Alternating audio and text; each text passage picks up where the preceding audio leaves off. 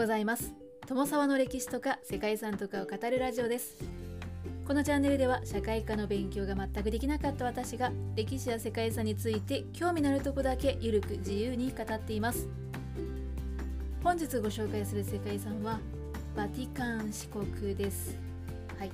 世界遺産であるということはご存じなくてもこの国の名前を聞いたことがないという方はほとんどいないんじゃないでしょうか。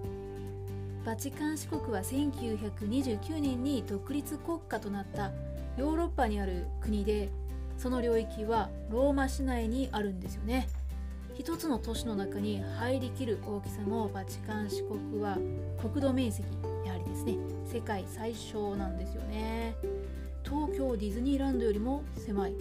とかね。はいそしてですね世界遺産には国土の全域が登録されているんですね。バチカンはイタリアの中部を流れるテベレ川の西側に位置していてカトリックの総本山として知られています。またイタリアの世界遺産物件であるローマ歴史地区教皇陵とサンパオロ・フォロリレ・ムーラ大聖堂とも隣接していますね。バチカン四国にある建物といえばサンピエトロ大聖堂バチカン宮殿システィーナ礼拝堂あとバチカン美術館などたくさんあるんですけれどもイタリア旅行に行く際にも旅のプランに入りそうな観光名所ですよね。一般にバチカンという呼称はこの独立国家であるバチカン四国に加えて約11億8000万人とも言われる信者を要するカトリックの最高機関法王星座を合わせた総称総称なんだそうですね。バチカンは宗教組織でありながら世界で唯一主権国家として認められている国なんですよね。そして生族の両面を合わせ持つ存在であるバチカンの首相である法王なんですけれどもこれ80歳以下の法王に次ぐ地位のカトリック信徒約100名ほどによるコンクラーペと呼ばれる選挙で選ばれるそうですね。法王は成人と俗人の両面を合わせ持つとねはっきり言っておりますのでおそらく派閥なんかもあったりするんでしょうかねちなみにコンクラーベはバチカン市国にあるシスティーナ礼拝堂で行われるそうです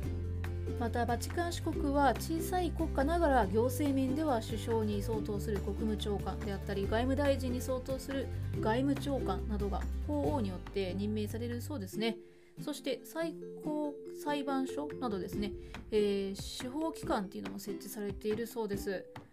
バチカンは中世ヨーロッパの都市のように城壁に囲まれていて約800人の国民が居住しています。ただ、まあ、そのほとんどが聖職者と修道士修道場なんだそうですね。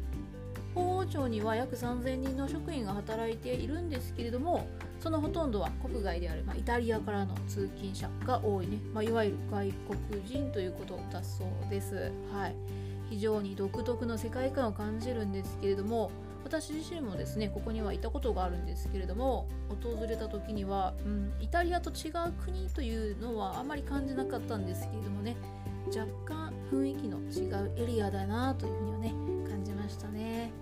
はい、ということで今日かなり前置きが長くなってしまいましたけれどもバチカン四国について本日はその成り立ちといくつかの名所などをご紹介したいと思います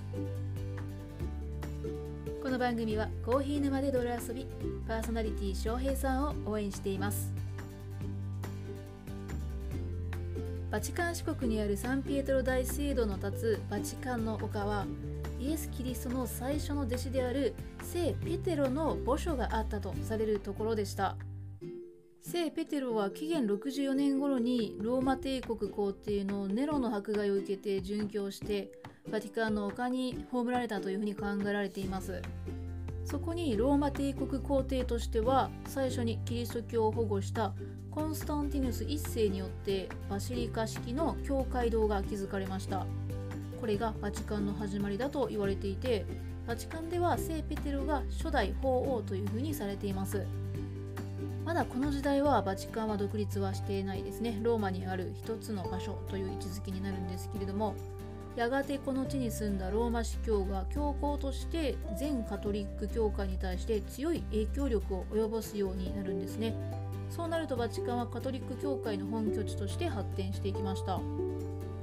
法王権が最盛期に達していた12世紀から13世紀になると各地から巡礼者が集まるようになって繁栄したということですね。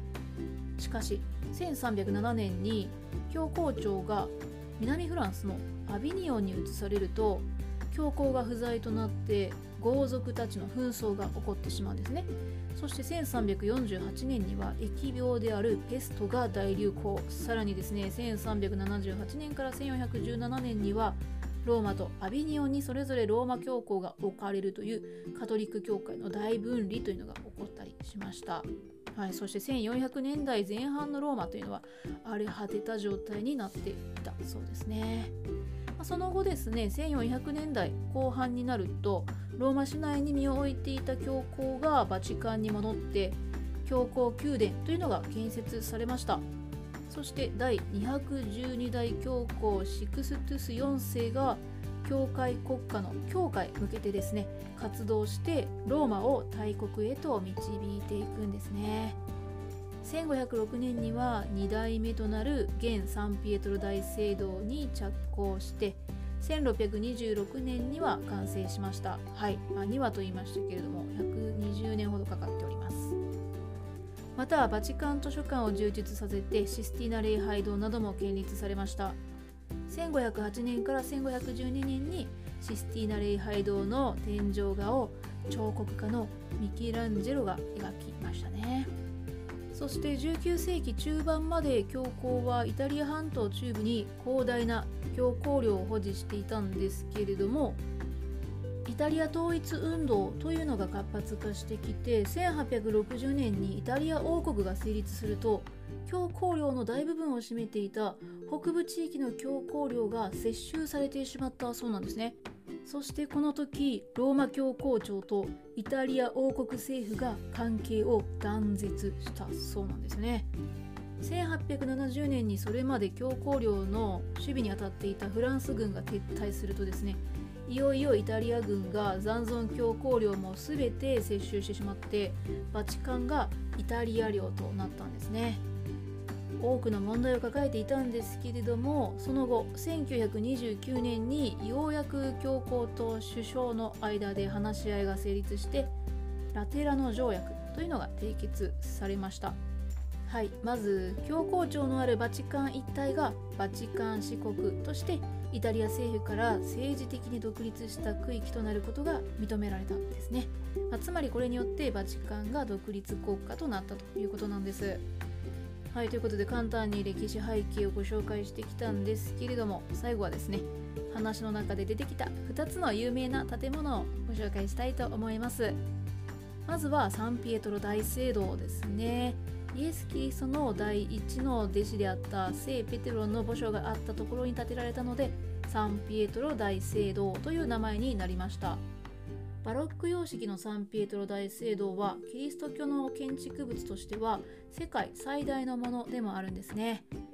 着工から完成まで約120年かかっていてその背景には歴代の主任建築家によって設計に大幅に修正が加えられたことだったり代替わりする教皇の意向などが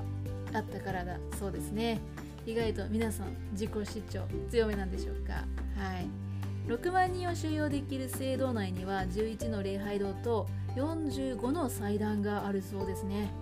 主祭壇を覆う大天街は高さ29メートルにも及びます1624年から約10年を費やして完成したバロック巨匠ベルニーニの手による大天街はルネサンスの第一人者ミキランジェロ設計のクープラの真下に鎮座しています。はい。そして、えー、最後システィーナ礼拝堂をご紹介したいと思います。皆さんもよくご存知だと思いますけれどもシスティーナ礼拝堂があるのはバチカン美術館の中ですね。バチカン美術館というのはバチカン宮殿内にある24の美術館の総称なんですね。見学できる部屋はなんと1400それらをつなぐ通路全長 7km となっています。はい私も訪れましたけれども全てを見て回ることはできませんでしたね。それぐらい本当に広かったですね。そしてバチカン美術館の中でも有名なのがミケランジェロのフレスコ画があるシスティーナ礼拝堂なんですね。これはですね私も見てまいりました。はい。ルネサンスの司法と称えられるこの天井画なんですけれどもその誕生の裏にはちょっとモヤモヤっとする出来事もあったようですね。当時教皇の座に就任していたユリウス2世は1505年霊廟を作るべく各地から芸術家を呼び寄せました。彫刻家であるミケランジェロもその一人で教皇の霊廟造営のためにフィレンツェから招かれたんですね。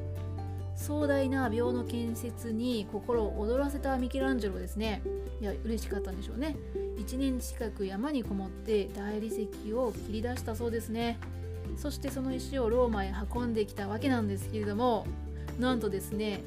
気まぐれな教皇は霊廟を作ることに興味を失っていてシスティーナ礼拝堂をより見栄え良くすることっていうのを優先してなんとですよミケランジェロに天井画の制作を命じたんですね。はい。だから彫刻家なんですよミケランジェロは。彫刻家のミケランジェロにとっては画家をね務めなければいけないというのは非常に苦痛であったと言われています。まあ、それでもですね現代まで人々を魅了しているあの天井画を完成させたんだそうです。まあ芸術家ってすごいですね。はいというかそんな背景があったんだなと思いました。ということでですね見どころは他にもたくさんある価値観四国ではありますけれども、えー、ここまで長くなってしまいましたので本日は以上としたいと思います。ここまでご清聴いただきましてありがとうございます。では皆様本日も素敵な一日をお過ごしくださいね。友沢でした。